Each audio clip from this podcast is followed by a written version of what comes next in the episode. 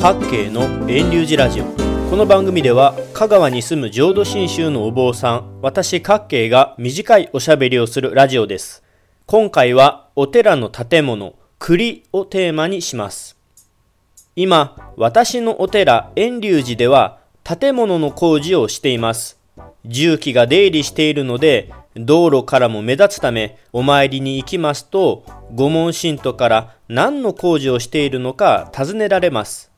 それで私は今お寺の栗の修繕工事をしていますと答えるのですが栗と言われてもあんまり一般的な言葉でないのか栗が何なのかよくわからない人もいます栗というのは簡単に言えばお寺に住む人の寝たり食べたりお風呂に入ったりする居住空間と思っていただければ OK です。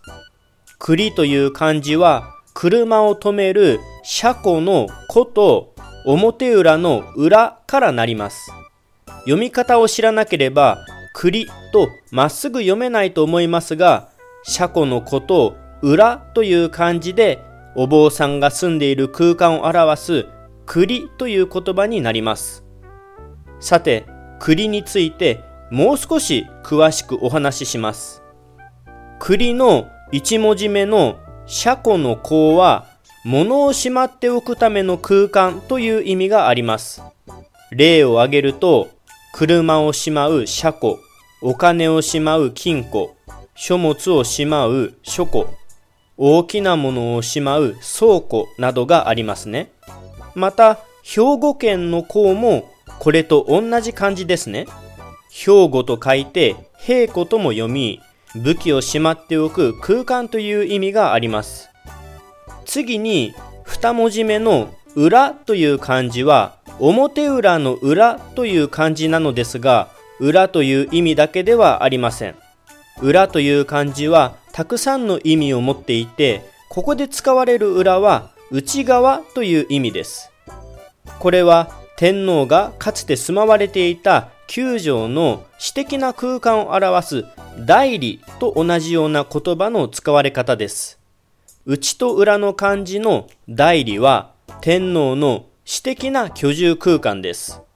お寺の栗はこれと同じように寺に住む人、僧侶の私的な居住空間の意味でよく使われています。お寺のメイン、表に立つのは仏様ご本尊をお祭りしている本堂です。本堂の仏様に皆様はお参りし、手を合わし、お寺の僧侶は本堂を信仰の場所として大切に守っていきます。しかし、お寺の空間は本堂だけではありません。山門もあれば、鐘付き堂もあり、お墓などもあります。門を開け閉めしたり、時には鐘を鳴らしたり、お墓や庭を掃除することもあります。それらは誰がするかといえば、お寺の人間、お寺に住み込んでいる住職や僧侶の仕事です。都会のお寺はわかりませんが、香川のような地方のお寺だと、栗は本堂とつながっています。本堂は御門神と全員の財産であり、仏様を祀る空間ですが、その本堂を大切に守り、いつでも駆けつけることができるようにしているのが栗です。田舎のお寺では栗がメインの本堂とつながっています。つながっているおかげでお寺の人間は日常生活しながらお坊さんの仕事ができます。掃除もしやすいですし、日の始末もしやすいですし、仏様へのお花やご飯といったお給仕もしやすいです。法事の後の食事も本堂に続いて栗でしやすいですし、急な応接も栗で対応できます。栗があることでお寺でのいろんなホームが生活の延長線の中でしていくことができます。これが栗です。大きなお寺、歴史のあるお寺だと栗は本堂と別に独立した場所に建てられていることもあります。僧侶が多く別に食事をする直道を建てたり僧侶の住む僧堂があったりそれぞれの役割を持った建物がありますが浄土真宗をはじめとする大部分のお寺はお寺を守っていくメインの本堂を守りすぐに駆けつけることができるように本堂の裏内側に住職が住む栗を隣接して建てています。お寺の空間メインの表の空間の本堂はお寺の十字職住職が守っていく使命があります。住職というように寺に住み込みいつでも本堂に駆けつけられるように待機します。そしてその待機場所生活場所が内側の栗になります。古くから再退していた浄土真宗では僧侶の住職をサポート自母を守っていくために住職の妻のことを棒盛と呼んでいます。似た言葉にその他の宗派では栗を守っているということから住職の妻のことを送りさんとも呼ぶそうです。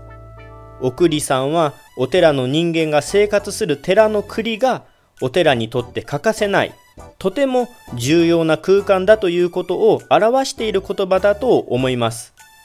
当然栗があることで住職やお坊さんがお参りに出かけて不在の状態でも栗に棒盛りや送りさんがいるおかげで御門信徒は安心してお寺の留守を任せられているのだと思います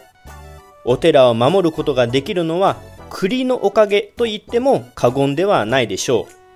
う。2021年6月29日の各県のラジオはここで終了します。来週もまた聞いてくださいな。ポッドキャストでも配信していますので、レビュー、評価、登録してくれたら嬉しいです。最後にお知らせです。私は最近のこの音声配信の内容が偏ってきているような気がしています。時間も5分ほどと短いですねと言われることもあります。今年に入ってからあんまりお便りをいただいていないのでちょっと寂しいです。何か聞いてみたいこと、質問してみたいことがあればご遠慮なくメールなどでご連絡くださいませ。遠隆寺各系ブログからでもいいですし、お手紙でもいいですし、お参りなどで直接会った時でもどんな形でもいいので、ラジオで話してほしいなということがあれば、ぜひ尋ねてくださいませ。